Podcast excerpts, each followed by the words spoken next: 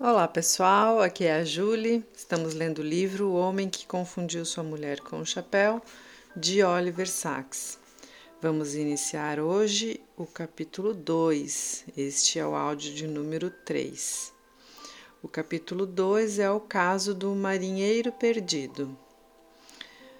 É, já no começo, ele faz uma nota de rodapé explicativa do caso e diz assim. Depois de ter escrito e publicado esta história, iniciei juntamente com o Dr. Goldberg, aluno de Lúria e responsável pela edição russa do, do original The New eh, Neuropsychology of Memory, um estudo neuropsicológico rigoroso e sistemático desse paciente. O Dr. Goldberg apresentou algumas das comprovações preliminares em conferências Esperamos vir a publicar um relato completo no momento oportuno. Um filme imensamente tocante e extraordinário sobre um paciente com amnésia profunda, feito pelo Dr. Miller, foi exibido na Inglaterra em setembro de 1986. Também foi feito um filme com um paciente que sofre de prosopagnosia, apresentando diversas semelhanças com o caso do Dr. P. Filmes desse tipo são cruciais para auxiliar a imaginação. O que pode ser mostrado não pode ser dito. E aí ele começa com uma citação de Luiz Bunel, que diz assim: É preciso começar a perder a memória, mesmo que há das pequenas coisas, para percebermos que, a que é a memória que faz nossa vida. Vida sem memória não é vida. Nossa memória é nossa coerência, nossa razão, nosso sentimento, até mesmo nossa ação. Sem ela, somos nada. Só posso esperar pela amnésia final, o que pode apagar toda uma vida, como fez com a de minha mãe. Então, mais um, um caso sobre perdas, né? E pelo que parece, ele vai falar de memória. Esse trecho comovente e assustador das memórias recém-traduzidas de Burnell suscita questões fundamentais, clínicas, práticas, existenciais, filosóficas. Que tipo de vida, se tanto, que tipo de mundo, que tipo de eu podem ser preservados em um homem que perdeu parte de sua memória e com ela seu passado e seu ancoradouro do tempo? Isso me faz pensar imediatamente um paciente meu para quem essas questões se aplicam com precisão. O simpático, inteligente e desmemoriado Jimmy, que foi internado no início de 1975 em nosso lar de idosos, nos arredores de Nova York, com uma enigmática, carta de transferência informando incapaz, demente, confuso e desorientado. Jimmy era um homem vistoso, com uma basta, basta cabeleira grisalha encaracolada, um homem saudável e bem apessoado de 49 anos. Era alegre, cordial e generoso. Olá, doutor, ele dizia: Que bela manhã! Posso me sentar nesta cadeira? Era um sujeito jovial, ávido por conversar e responder às perguntas que eu lhe fazia. Informou seu nome e data de nascimento, o nome da cidadezinha em Connecticut onde nascera. Descreveu-a detalhadamente com carinho, chegando até a desenhar um mapa. Falou sobre as casas onde seus parentes tinham morado, ele ainda lembrava os números de seus telefones. Falou da escola e dos tempos de estudante, dos amigos que teve e da predileção por matemática e ciências. Discorreu com entusiasmo sobre seus tempos de marinha. Estava com 17 anos. Acabara de concluir o curso secundário quando foi convocado em 1943. Com sua hábil mente de engenheiro, ele era talhado para o rádio e a eletrônica e depois de um curso intensivo no Texas, foi parar em um submarino como operador assistente de rádio. Ele se lembrava dos nomes dos vários submarinos onde servira, as missões de cada um, suas posições, os nomes dos colegas de bordo. Recordava-se do código Morse e ainda era fluente na transmissão e recepção em Morse e em datilografia sem olhar o teclado. Uma vida rica e interessante, lembrada vividamente e em detalhes com carinho. Mas nesse ponto, por algum motivo, suas reminiscências cessavam. Ele recordava e quase revivia o tempo da guerra e do serviço militar, o fim da guerra e seus planos para o futuro. Acabara por gostar da marinha, pensava em continuar como marinheiro. Mas, com o, Bill, a lei de incentivo educacional e outros benefícios aos americanos que serviram nas Forças Armadas, ele julgou que seria mais vantajoso cursar a faculdade. Seu irmão mais velho estava estudando contabilidade e era noivo de uma verdadeira beldade do Oregon. Ao recordar, reviver, Jimmy animava-se. Não parecia estar falando do passado, mas do presente, e surpreendi-me com a mudança de tempo verbal em suas reminiscências quando ele passou de seus tempos de escola para a época em que esteve na Marinha. Usava, usara primeiro o pretérito, passando depois a falar no presente, e pareceu-me não só o presente formal ou fictício do relembrar, mas o tempo presente real, da experiência imediata uma suspeita repentina e improvável apoderou-se de mim. Em que ano estamos, Senhor G? Perguntei, disfarçando minha perplexidade com um ar despreocupado. Quarenta e cinco bolas. O que está querendo dizer? E prosseguiu: Ganhamos a guerra, a Alemanha está morta, Truman está no comando, o futuro será brilhante. E você, Jimmy, quantos anos tem? De um jeito esquisito, incerto, ele hesitou por um momento, como se estivesse calculando. Bem, acho que tenho dezenove, doutor. Vou fazer vinte no próximo aniversário. Olhando o homem grisalho à minha frente, tive um impulso pelo qual nunca me perdoei. Foi ou teria sido o cúmulo da crueldade se houvesse qualquer possibilidade de me lembrar-se do que sucedeu.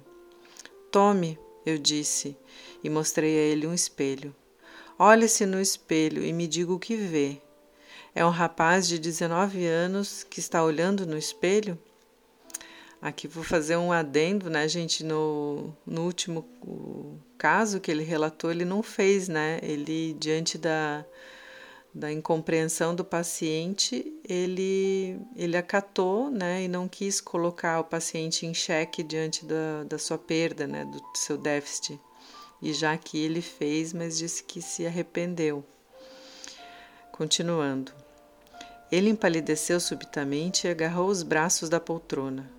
Meu Deus! murmurou.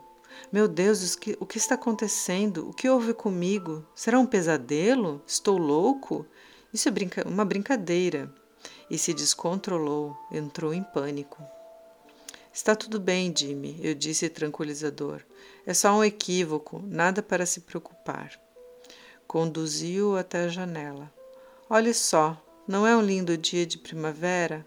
Está vendo os meninos jogando beisebol? Ele recobrou a cor e começou a sorrir, e eu me esgueirei dali, levando comigo o espelho odioso. Dois minutos depois voltei à sala. Jimmy continuava olhando pela janela, observando com prazer os meninos jogando beisebol lá embaixo. Virou-se quando abri a porta e seu rosto assumiu uma expressão alegre. Olá, doutor, disse ele. Que bela manhã. O senhor queria falar comigo? Posso me sentar nessa poltrona? Não havia sinal algum de reconhecimento em seu rosto franco e sincero.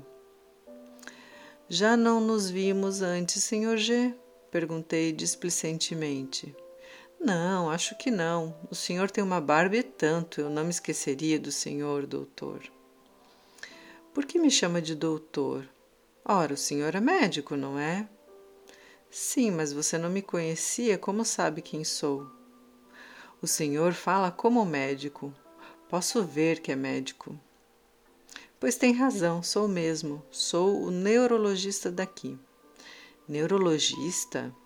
Ei, há algo errado com os meus nervos? E aqui? Onde é aqui? Que lugar é este, afinal? Eu ia justamente perguntar isso a você. Onde você pensa que está? Vejo camas e pacientes por toda parte, parece uma espécie de hospital. Mas que diabos, o que é que eu estaria fazendo em um hospital? E com todos esses velhos, muito mais velhos do que eu. Eu me sinto bem, sou forte como um touro. Talvez eu trabalhe aqui? Eu trabalho? Qual é o meu serviço? Não, está balançando a cabeça. Posso ver que seus olhos. que eu não trabalho aqui. Se não trabalho aqui, fui posto aqui. Sou um paciente? Estou doente e não sei, doutor. É estranho, dá medo. É um tipo de brincadeira? Você não sabe qual é o problema? Não sabe mesmo? Se você lembra de ter me contado sobre sua infância que cresceu em Connecticut, foi operador de rádio em submarinos e que seu irmão está noivo de uma moça de Oregon? Ei, o senhor está certo, mas eu não lhe contei isso, nunca ouvi antes na vida. Deve ter lido a meu respeito na minha ficha. Está bem, eu disse. Vou contar uma história. Um homem foi ao médico queixando-se de lapsos de memória. O médico fez a ele algumas questões de rotina e depois perguntou: E quanto aos lapsos? Que lapsos? replicou o paciente. Então é esse o meu problema, Jimmy Hill? Eu mais ou menos achei que era. É verdade que ando esquecendo as coisas de vez em quando, coisas que acabaram de acontecer. Mas o passado está claro. Você permite que eu examine e faça alguns testes? Ah, claro, respondeu jovialmente, o que quiser. Nos testes de inteligência, ele demonstrou grande capacidade. Era perspicaz, observador e lógico, resolvendo sem dificuldades problemas complexos e quebra-cabeças isto é, se eles pudessem ser resolvidos com rapidez. Quando demandavam muito tempo, ele esquecia o que estava fazendo. Ele era rápido e habilidoso no jogo da velha e no jogo de damas, astucioso e agressivo. Venceu-me com facilidade, mas ficou perdido no xadrez. Os movimentos eram demasiado lentos. Testando sua memória, constatei uma perda severa e extraordinária da memória recente, pois tudo o que lhe era dito ou mostrado tendia a ser esquecido aos poucos, em poucos segundos. Por exemplo, coloquei meu relógio, gravata e óculos na mesa, cobri-os e lhe pedi que se lembrasse desses objetos. Depois de alguns minutos de conversa, perguntei-lhe o que pusera embaixo da coberta. Ele não se lembrava de nenhum e nem mesmo do que eu lhe pedira para lembrar-se. Repeti o teste, dessa vez pedindo a ele que escrevesse os nomes dos três objetos. Novamente ele se esqueceu, e quando lhe mostrei o papel com sua caligrafia, ele se espantou, dizendo que não se lembrava de ter escrito coisa alguma, embora reconhecesse sua letra, percebendo então um débil eco do fato de ter escrito aquilo. Às vezes ele retinha débeis lembranças, algum eco ou senso de familiaridade muito vago. Por exemplo, cinco minutos depois de termos jogado o jogo da velha, ele recordou que algum doutor jogara isso com ele algum tempo atrás. Se algum tempo atrás eram minutos ou meses, ele não tinha ideia. Então ele fez uma pausa. Depois disse: Será que foi o senhor? Quando respondi que fora eu, ele pareceu achar graça. Divertir-se com o fato e mostrar-se indiferente eram muito característicos, tanto quanto as cogitações a que ele era impelido por estar desorientado e perdido no tempo. Quando eu perguntava a Jimmy em que época do ano estávamos, ele imediatamente olhava em volta à procura de alguma pista. Eu tivera o cuidado de tirar o calendário da mesa e calculava aproximadamente a época do ano olhando pela janela. Ao que parecia, ele não deixava de, de registrar na memória, mas os traços de memória eram fugidios ao extremo e tendiam a apagar-se em um minuto com frequência em menos do que isso, especialmente na presença de estímulos concorrentes que o distraíam, ao passo que suas capacidades intelectuais e perceptivas estavam preservadas e eram muito evoluídas. Os conhecimentos científicos de Jimmy eram os de um brilhante secundarista recém-formado com queda para matemática e ciências. Ele era excelente em cálculos aritméticos e também algébricos, mas apenas se pudessem ser feitos com velocidade relâmpago. Se houvesse muitas etapas, tempo demais no processo, ele esquecia onde estava e até mesmo qual era a questão. Ele conhecia os elementos, comparava-os e desenhava a tabela periódica, mas omitia os elementos transurânicos. Está completa? perguntei quando ele terminou. Completa e atualizada, sim, senhor, pelo que eu saiba. Você não conhece nenhum elemento depois do urânio? Está brincando? Existem 92 elementos e o urânio é o último. Fiz uma pausa e folhei um exemplar da, um exemplar da National Geographic que estava sobre a mesa. Diga-me o nome dos planetas e alguma coisa sobre cada um, pedi. Sem hesitar, confiantemente ele falou sobre os planetas, seus nomes, a descoberta de cada um, a distância com relação ao Sol, massa estimada, características e gravidade. O que é isto? perguntei, mostrando uma fotografia da revista. É a Lua, ele respondeu. Não, não é. É uma fotografia da Terra tirada da Lua. Doutor, está brincando? Alguém teria que ser levado uma câmera até lá. Naturalmente. Mas que diabos está brincando? Como é que alguém faria isso? A menos que ele fosse um ator muitíssimo talentoso, um embusteiro simulando o espanto que não sentia, aquela era uma demonstração absolutamente convincente de que ele ainda vivia no passado. Suas palavras, sentimentos, seu assombro inocente, sua luta para entender o que via, era precisamente os de um jovem inteligente dos anos 40 diante do futuro, do que ainda não acontecera e era quase inimaginável.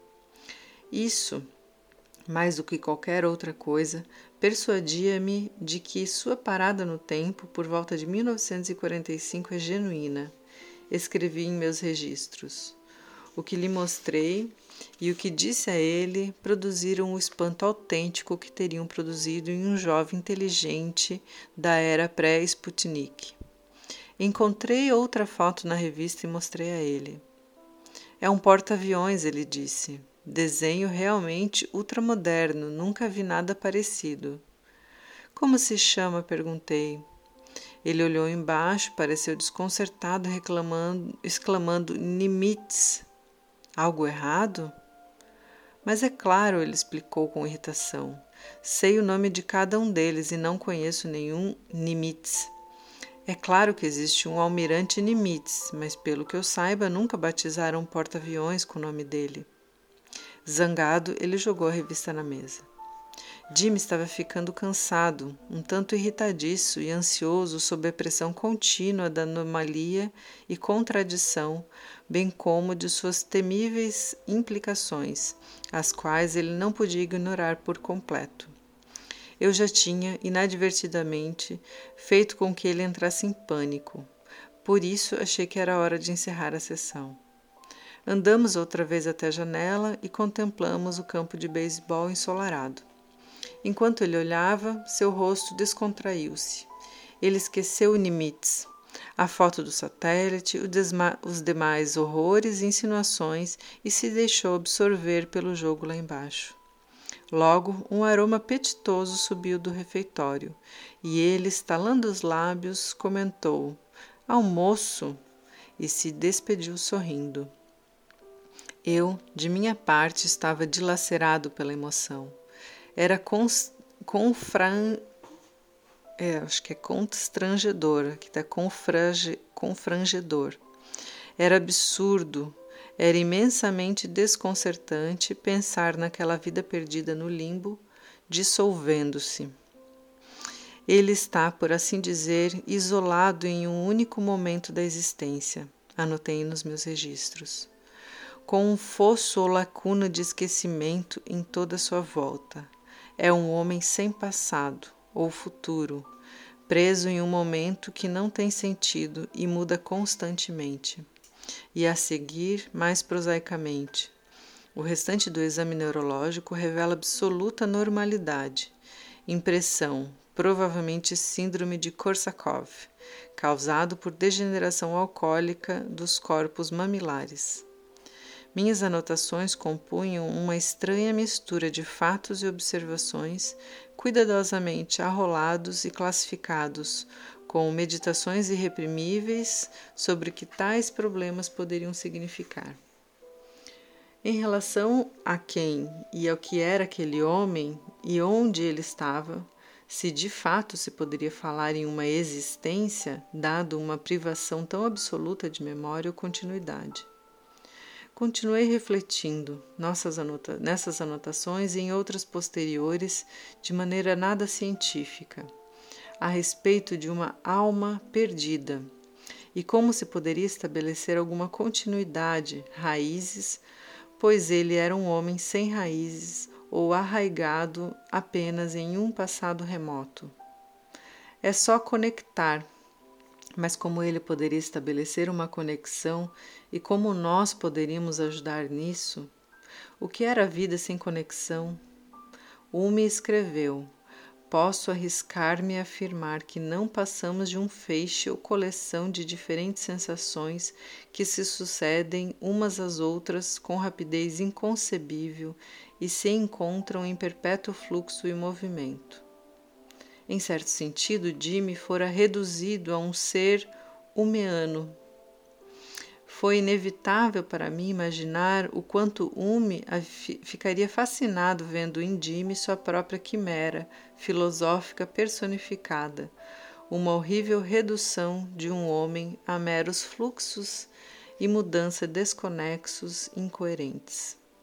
Talvez eu pudesse encontrar sugestões ou ajuda na literatura médica, que por alguma razão era predominantemente russa, da tese original de Korsakov em Moscou de 1987, versando sobre casos semelhantes de perda de memória que ainda hoje são designados por síndrome de Korsakov.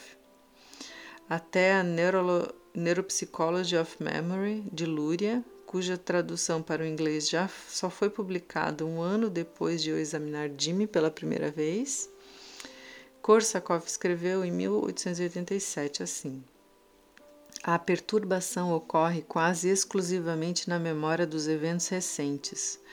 As impressões recentes, ao que parece, extinguem-se mais rápido, enquanto as impressões de, um, de muito tempo atrás são relembradas adequadamente, de modo que a engenhosidade do paciente, sua perspicácia e habilidade permanecem em grande medida intactas. Às brilhantes, mas escassas observações de Korsakov somou-se quase um século de estudos adicionais, destacando-se os empreendidos por Lúria como os mais ricos e aprofundados. E nos escritos de Lúria a ciência torna-se poesia, evocando o patético do esquecimento radical. Graves perturbações da organização das impressões dos eventos e da sequência destes do, no tempo sempre podem ser observadas em tais pacientes. Ele escreveu: em consequência, eles perdem sua vivência integral do tempo e passam a viver em um mundo de impressões isoladas. Além disso, como apontou Lúria, a erradicação das impressões e a perturbação destas pode alastrar-se para o passado distante, nos casos mais graves, até mesmo a eventos relativamente remotos. A maioria dos pacientes de Lúria, segundo ele os descreveu em seu livro, apresentava grandes e graves tumores cerebrais que tinham os mesmos efeitos da síndrome de Korsakoff, mas posteriormente se disseminavam e eram com frequência fatais. Lúria não incluía casos da simples síndrome de Korsakoff baseados na destruição autolimitadora descrita por Korsakoff. A destruição de neurônios produzida pelo álcool nas minúsculas, nos minúsculos, porém cruciais corpos mamilares, ficando o restante do cérebro perfeitamente preservado. Portanto, não houve um acompanhamento de longo prazo para os casos de lúria. A princípio, eu ficara muito intrigado incerto e até mesmo desconfiado com relação ao corte aparentemente abrupto em 1945. Um ponto, uma data que simbolicamente também era abrupta. Escrevi uma anotação subsequente. Há uma grande lacuna. Não sabemos o que aconteceu na época ou subsequentemente. Precisamos preencher esses anos perdidos com a ajuda de seu irmão ou da Marinha, ou dos hospitais onde ele esteve internado. Seria possível que ele tivesse sofrido algum grande trauma na época, algum trauma cerebral ou emocional grave em combate, na guerra, e que isso po possa tê-lo afetado desde então? Terá sido a guerra o ponto alto a última vez em que ele esteve realmente vivo, sendo a existência desde então um longo anticlímax? Fizemos vários exames em DIME, eletroencefalografia, encefalograma, tomografia do cérebro, sem encontrar sinais de dano cerebral grave, embora a atrofia dos minúsculos corpos mamilares não se evidencie em exames desse tipo. Recebemos informações da Marinha indicando que ele permanecera em serviço até 1965, sendo perfeitamente competente até então. Recebemos em seguida um informe breve e desagradável do Hospital Bellevue, com data de 1971, dizendo que ele se encontrava totalmente desorientado com uma síndrome cerebral orgânica avançada provocada pelo álcool. A cirrose também já se manifestara na época. Do Hospital Bellevue, ele fora mandado para uma espelunca miserável no Village, a que chamaram de sanatório, de onde foi resgatado, imundo e faminto, por nosso asilo em 1975.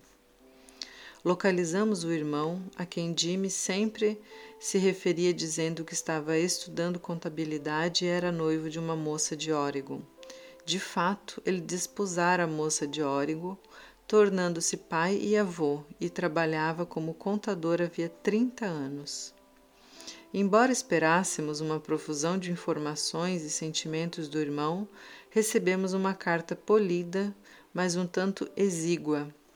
Evidenciava-se na leitura, em especial nas entrelinhas, que os irmãos se haviam encontrado muito pouco desde 1943, seguindo caminhos separados, em parte devido a vicissitudes da localização e profissão e em parte devido a diferenças de temperamento muito grandes, embora não insuperáveis.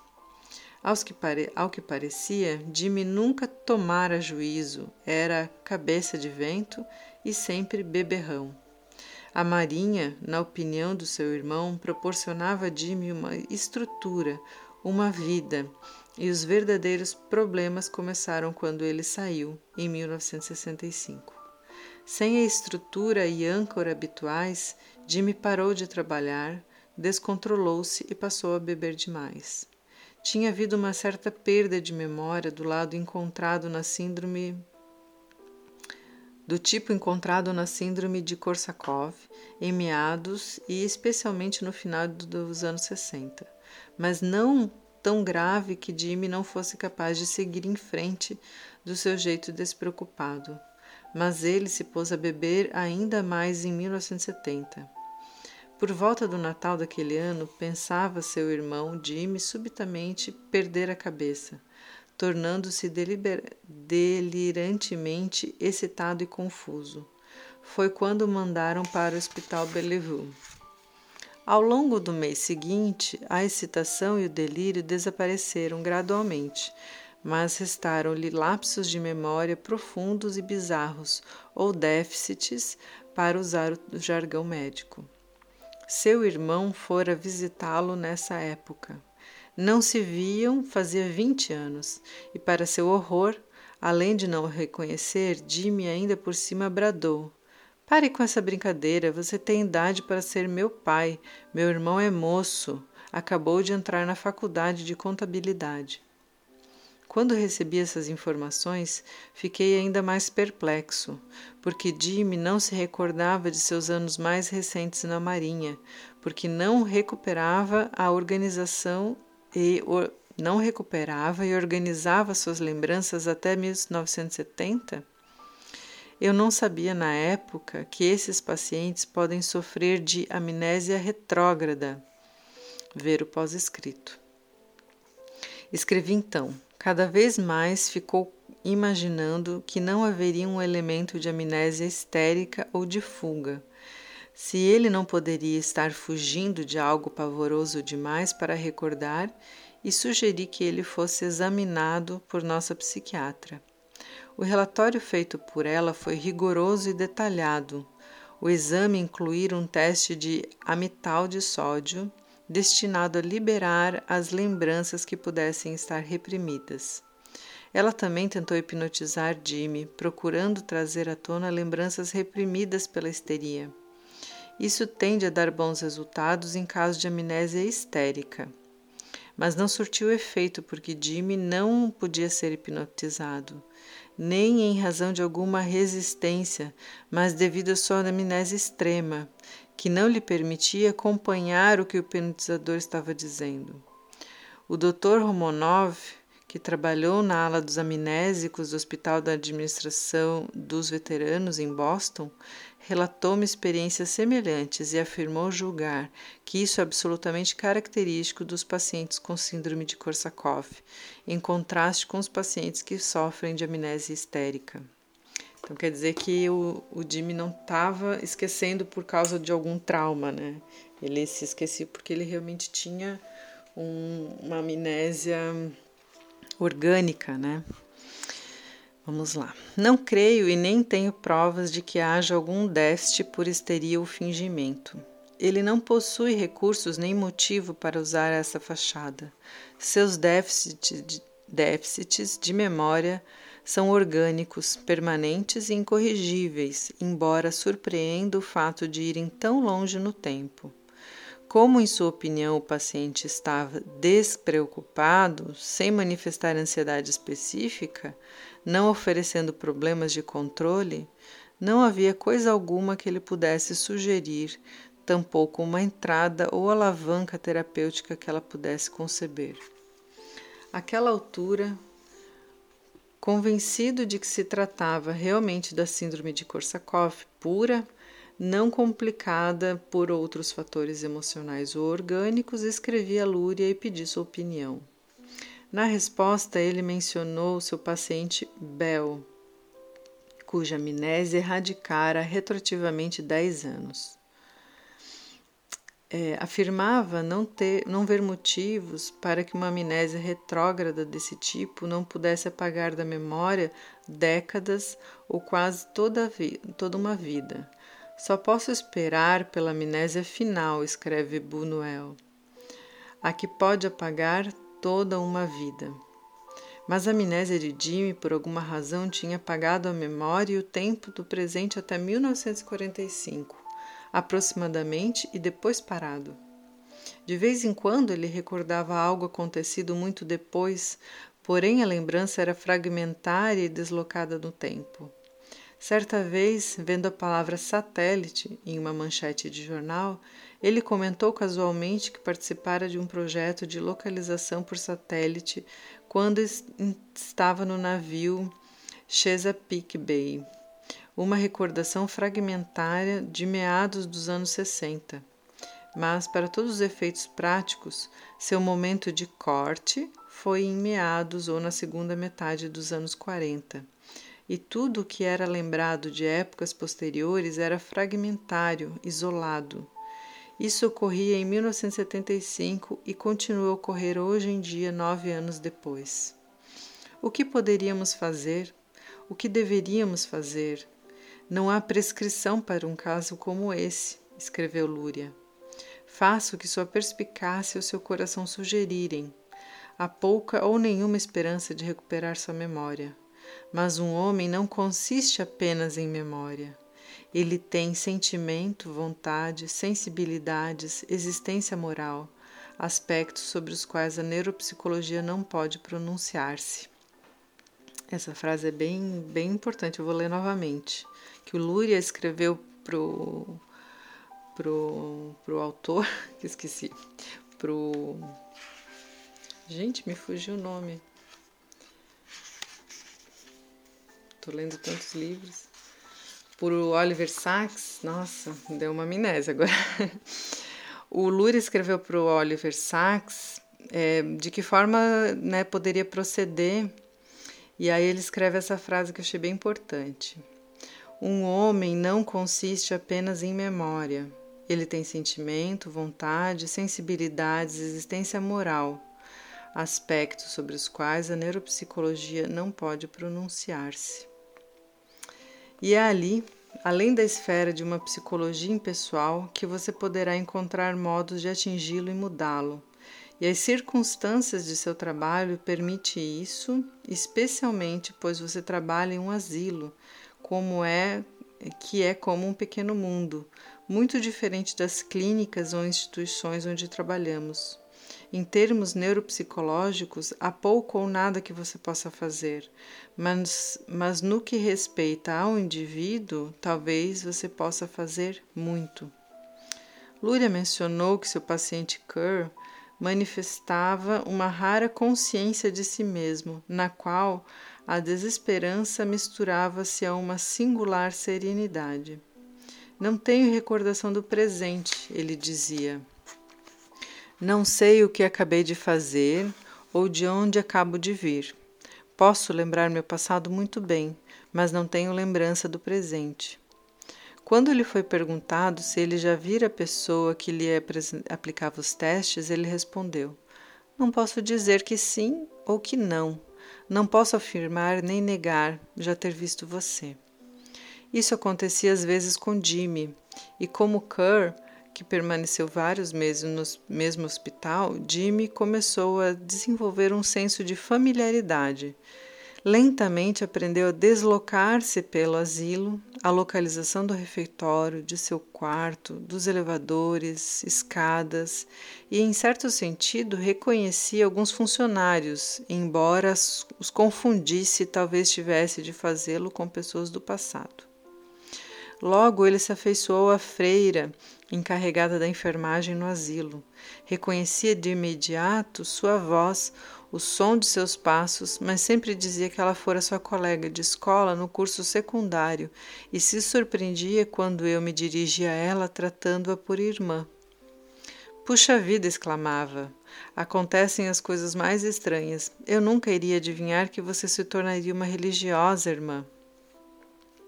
Desde que está em nosso asilo, ou seja, desde o início de 1975, Jimmy nunca foi capaz de identificar pessoa alguma de um modo consistente. A única pessoa que ele verdadeiramente reconhece é seu irmão, sempre que este vem a Oregon para visitá-lo. Observar esses encontros é muito comovente e patético. Os únicos encontros verdadeiramente emocionais vividos por Jimmy. Ele ama o irmão, reconhece-o, mas não consegue entender por que ele parece tão velho. Acho que algumas pessoas envelhecem rápido, diz ele. Na realidade, seu irmão aparenta bem menos idade do que tem e possui o tipo de rosto e constituição física que mudam um pouco com os anos. Esses são verdadeiros encontros, a única ligação de passado e presente para Jimmy, e, no entanto, não proporcionam um senso de história ou continuidade. No máximo, ressaltam, ao menos para o seu irmão e para quem os vê juntos, que Jimmy ainda vive, embora fossilizado no passado. Todos, a princípio, tínhamos grandes esperanças de ajudar Jimmy, Ele era tão bem apessoado, tão simpático, tão vivo e inteligente, que era difícil acreditar ser impossível ajudá-lo.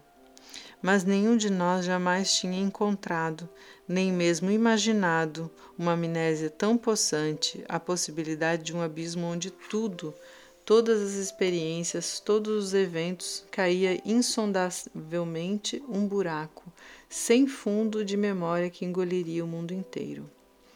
Quando o vi pela primeira vez, sugeri que ele tivesse um diário e fosse incentivado a fazer anotações diárias de suas experiências, sentimentos, pensamentos, lembranças, reflexões. Essas tentativas foram frustradas no início porque ele perdia sempre o diário. Era preciso fixá-lo nele de alguma forma. Isto, porém, também não funcionou. Ele obedientemente anotava todos os dias em um caderno, mas não conseguia reconhecer o que escrevera ali. Ele reconhece sua caligrafia e estilo e sempre se espanta ao descobrir que escreveu algo no dia anterior. Espanta-se e fica indiferente, pois ele é um homem que efetivamente não tem ontem. As anotações permaneciam sem ligação com o passado e sem possibilidade de ligação com o futuro, sem o poder de proporcionar um senso de tempo ou continuidade. Além disso, eram triviais, ovos no café da manhã, assistia ao jogo da TV e nunca atingiam o seu íntimo. Mas haveria um íntimo naquele homem desmemoriado, no íntimo de sentimento, um íntimo de sentimento e pensamento duradouros, ou teria ele sido reduzido a uma espécie de parvo umeano, a mera sucessão de impressões e eventos desconexos? Jimmy, ao mesmo tempo, estava e não estava consciente dessa perda imensa e trágica de si mesmo, perda de si mesmo. Quando o homem perde uma perna ou um olho, sabe que perdeu a perna ou o olho. Mas se ele perdeu o eu, se perdeu a si mesmo, não é capaz de saber disso, pois já não está mais ali para sabê-lo. Por esse motivo, eu não podia questioná-lo intelectualmente com respeito a esses assuntos. Gente, essa parte é muito, muito impactante, né? Porque o quanto a memória atual, memória do presente, é importante para a nossa constituição humana, né? A nossa continuidade de ser do eu, né? Continuando. De início, ele demonstrara perplexidade por ver-se em meio a pacientes quanto afirma, segundo afirmava, não se sentia doente mas pensávamos como ele se sentia. Ele era forte e sadio, tinha uma espécie de força e energia animal, mas também uma espécie, uma estranha inércia, passividade e, como todos notavam, despreocupação.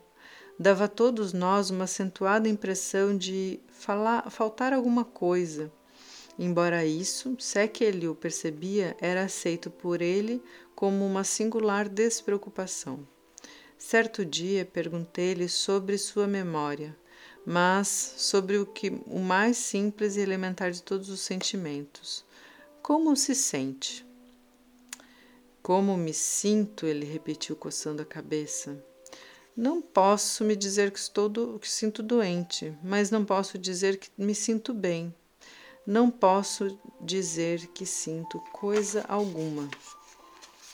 Você é infeliz? Continuei. Não posso dizer que sou. Sente prazer em viver? Hum, não posso dizer que sinto.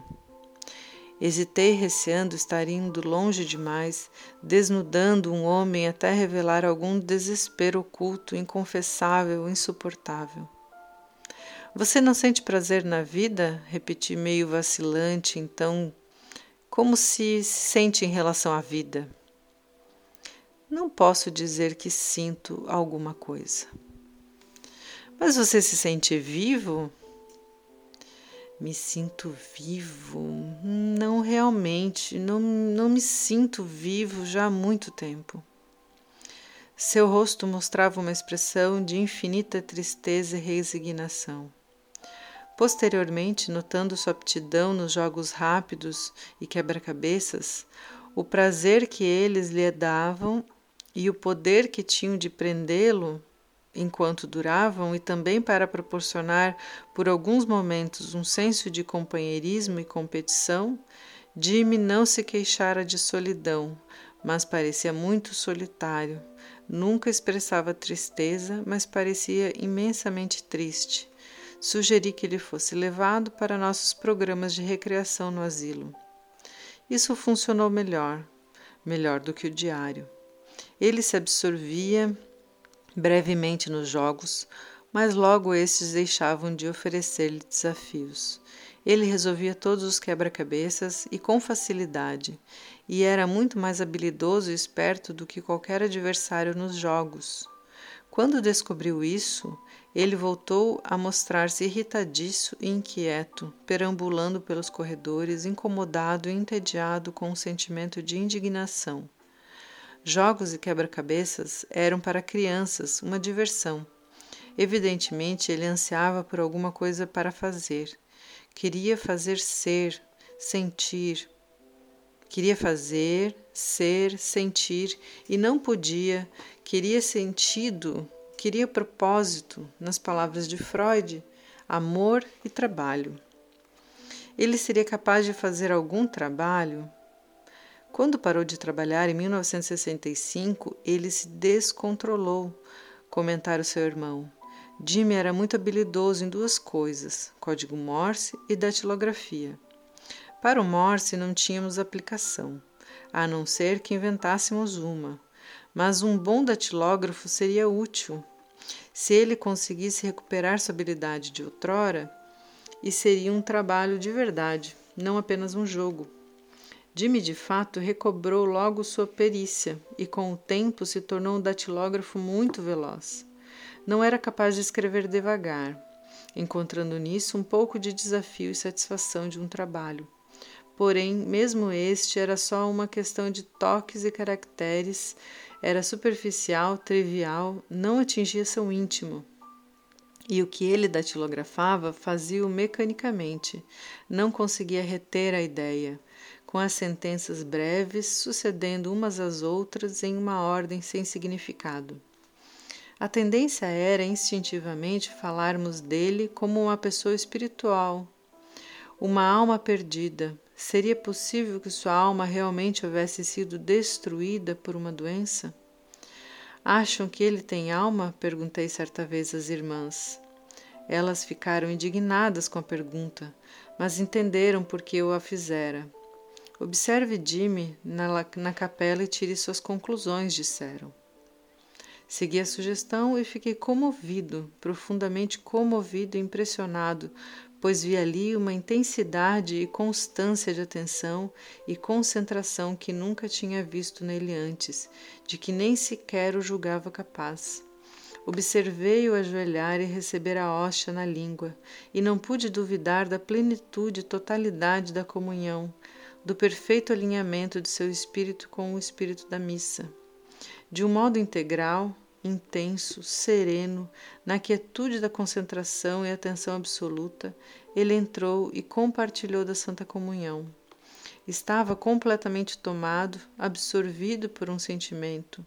Não havia esquecimento, nem síndrome de Korsakoff naquele momento, nem parecia possível ou imaginável que pudesse haver, pois ele não estava mais à mercê de um mecanismo falho e falível o das sequências e registros de memória sem sentido, e sim absorto em um ato, um ato de todo o seu ser, que continha sentimento e significado em uma continuidade e unidade orgânica, uma continuidade e unidade tão coesa que não permitia nenhuma ruptura. Claramente, Jimmy encontrara, encontrava si mesmo, encontrava continuidade e realidade na natureza absoluta da atenção e ato espiritual. As irmãs tinham razão, ele de fato encontrava sua alma ali. E Lúria também estava certo. Suas palavras voltavam-me, voltaram-me à mente. Um homem não consiste apenas em memória, ele tem sentimento, vontade, sensibilidade, existência moral. É ali que você poderá atingi-lo e observar uma profunda mudança. A memória, atividade mental, a mente isoladamente não podia retê-lo, mas a atenção e ação moral eram capazes de absorvê-lo por completo. Mas talvez moral fosse uma palavra muito restrita, pois o estético e o dramático também estavam envolvidos. Ver Jimmy na capela abriu-me os olhos para outros reinos onde a alma é chamada e mantida e apaziguada na atenção e comunhão. A mesma intensidade de absorção e atenção seria encontrada em relação à música e à arte.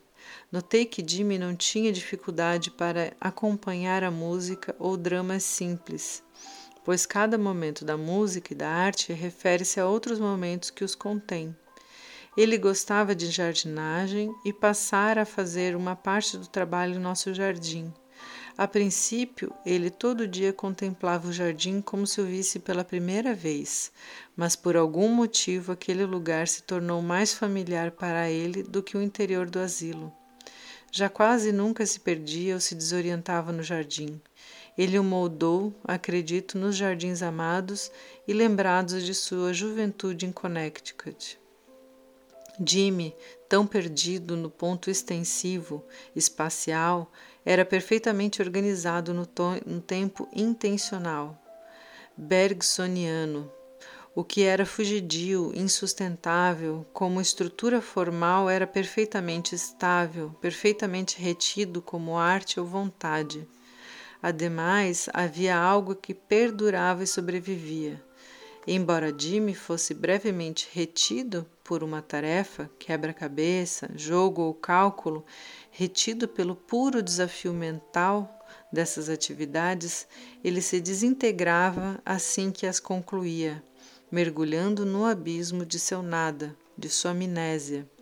Mas se fosse retido pela atenção emocional e espiritual, na contemplação da natureza ou da arte, ouvindo música, participando da missa na capela, a atenção, o estado de espírito e a quietude desta persistiam por algum tempo e viam-se nele um ar pensativo e uma paz que raramente ou nunca eram observados durante o resto do tempo que ele passava no asilo. Faz agora nove anos que conheço Jimmy e neuropsicologicamente não, ocorre, não ocorreu nenhuma mudança. Continua sofrendo a mais grave e mais devastadora síndrome de Korsakoff. Não consegue lembrar coisas isoladas por mais de alguns segundos e apresenta uma intensa amnésia que remonta a 1945. Mas, humano e espiritualmente, ele às vezes é um homem muito diferente. Não mais inquieto, agitado, entediado e perdido, mas profundamente atento à beleza e alma do mundo, rico em todas as categorias kierkegaardianas e estéticas, o moral, o religioso, o dramático. Quando o vi pela primeira vez, imaginei se ele não estaria condenado a ser uma espécie de frivolidade, meana, uma ondulação sem sentido na superfície da vida, e se haveria algum modo de transcender a, a incoerência dessa humana, dessa humeana doença. A ciência empírica disse-me que não havia, mas a ciência empírica ou empirismo não leva em consideração a alma, não trata do que constitui e determina a existência pessoal. Talvez haja nisso uma lição filosófica, além de clínica. Na síndrome de Korsakoff ou na demência e outras catástrofes semelhantes, por maior que seja o dano orgânico e a dissolução humiana, permanece intacta uma possibilidade de reintegração pela arte, pela comunhão, pelo contato com o espírito humano, e isso pode ser preservado no que o princípio no que a princípio parece ser um estado irremediável de devastação neurológica. Aqui ele finaliza o caso e o que me chama, ainda tem o pós-escrito, né? Mas o que me chama muito atenção na forma do do Oliver Sacks é justamente ele tentar olhar para outras dimensões do humano que não apenas aquela biológica, né? E aqui ele percebe com muita sensibilidade o quanto é, quando Jimmy cuida do jardim, ele se integra, né? ele se conecta, ele não tem mais aquela, aquele olhar perdido, aquela coisa mecânica da, da repetição, né? ou quando ele está é, participando de, de, uma missa, né? ele se reconecta, ele se integra, e aí oferecer a esses pacientes é, possibilidade de viver qualitativamente um pouquinho melhor, né? do que seria uma vida de mecânico, né, de, de tentar fazer com que ele supere alguma deficiência. Vamos ao pós-escrito. Sei agora que a amnésia retrógrada, em certo grau, é muito comum, se não universal, nos casos de síndrome de Korsakoff. A síndrome de Korsakoff clássica, uma devastação da memória grave e permanente, mas pura causada pela destruição alcoólica dos corpos mamilares. É rara, mesmo entre as pessoas que bebem muito. Evidentemente, podemos encontrar a síndrome de Korsakoff associada em outras patologias, como nos pacientes com tumores estudados por Lúria. Um caso particularmente fascinante de síndrome de Korsakoff aguda e felizmente transitória foi descrito apenas recentemente com relação a casos da chamada amnésia global transitória, a TGA, que pode ocorrer em enxaquecas, lesões da cabeça ou insuficiência de fluxo sanguíneo no cérebro. Nesses casos, durante alguns minutos ou horas, pode ocorrer uma amnésia singular, muito embora o paciente possa continuar de um modo mecânico a dirigir um carro ou talvez a realizar suas tarefas de médico ou redator. Porém, sob essa influência, jaz uma profunda amnésia. Cada sentença proferida é esquecida no mesmo instante. Tudo que é visto é esquecido depois de poucos minutos, embora lembranças e rotinas estabelecidas há muito tempo possam estar perfeitamente preservadas Algumas filmagens notáveis de pacientes durante acessos de TGA foram feitas recentemente. Pode ocorrer adicionalmente uma intensa amnésia retrógrada em tais casos. O Dr. Leon Protas, meu colega, falou-me sobre um caso que encontrou recentemente do qual um homem muito inteligente tornou-se incapaz por algumas horas de se lembrar da esposa e dos filhos, ou de lembrar que tinha esposa e filhos. Com efeito, ele perdeu 30 anos de sua vida, embora felizmente por apenas algumas horas. A recuperação desses acessos é imediata e completa. Eles são, em certos sentidos, mais pavorosos dos pequenos ataques, em seu poder de anular e obliterar de modo absoluto décadas de uma vida ricamente vivida, conquistada, repleta de lembranças. O homem tipicamente se é sentido pelos outros. O paciente, sem perceber, sem se dar conta de sua amnésia, pode continuar o que está fazendo, totalmente despreocupado, só mais tarde descobrindo que perdeu não só um dia, como ocorre com frequência nos blackouts alcoólicos comuns, mas metade de uma vida sem saber. O fato de se poder perder a maior parte da vida encerra um horror singular sinistro. Na idade adulta, a vida, a vida superior pode ser levada a um fim prematuro por ataques, senilidade, danos cerebrais, etc mas em geral permanece a consciência da vida que se levou do passado. Isso quase sempre é sentido como uma espécie de compensação. Pelo menos vivi plenamente aproveitando a vida ao máximo antes de sofrer o dano cerebral, o ataque, etc. Esse senso da vida já vivida, que pode ser tanto uma consolação como um tormento, é precisamente o que é virado da pessoa na amnésia retrógrada. A amnésia final, a que pode apagar toda a vida, da que fala Bunel, pode ocorrer talvez em uma demência terminal, mas pela minha experiência, não subitamente em consequência de um ataque. Mas existe um tipo de amnésia diferente, porém comparável, que pode ocorrer de maneira súbita, diferente por não ser global, mas de modalidade específica. Por exemplo, em um paciente sob meus cuidados, uma trombose repentina na circulação posterior do cérebro causou a morte imediata das partes visuais do cérebro. Dali em diante, esse paciente tornou-se totalmente cego, porém sem o saber. Ele parecia cego, mas não se queixava. Perguntas e exames mostraram, sem sombra de dúvida, que não só ele estava central ou corticalmente cego, mas também que perdera todas as suas imagens e memórias visuais, que as perdera totalmente, embora não tivesse ideia de perda alguma. De fato, ele perdera a própria ideia de visão e não só era incapaz de descrever algo visualmente, como também ficava confuso quando usava as palavras como enxergar e luz. Em essência, ele se tornara um ser não visual. Todo o seu tempo de vida como pessoa que enxergava, seu tempo de visualidade, fora efetivamente roubado. De fato, toda sua vida visual fora apagada e apagada permanentemente, no instante do ataque. Essa amnésia visual e, por assim dizer, cegueira para cegueira, amnésia para amnésia, constitui efetivamente uma síndrome de Korsakoff total, restrita à visualidade. Uma imensa, uma amnésia ainda mais limitada, mas ainda assim total, pode ocorrer em relação a determinadas formas de percepção, como descrito no capítulo anterior, no homem que confundiu sua mulher com o um chapéu. Havia ali uma prosopagnosia absoluta, ou seja, uma agnosia dos rostos. O paciente não só era incapaz de reconhecer, mas também de imaginar ou lembrar rostos.